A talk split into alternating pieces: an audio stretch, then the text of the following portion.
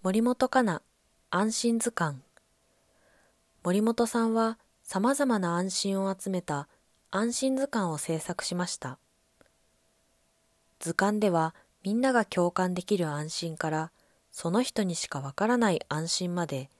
いろいろある安心の形を一つずつ丁寧に紹介してくれます。爪を噛んだり前髪で顔を隠すなど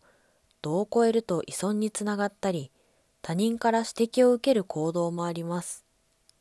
しかし、この図鑑を読めば、安心につながる行動との上手な付き合い方を知ることができるので、今よりもポジティブになれるはずです。いろいろな安心を知りたい方にはもちろんのこと、彼女自身の悩みがテーマのきっかけとなっているので、近い悩みを持つ方にもおすすめです。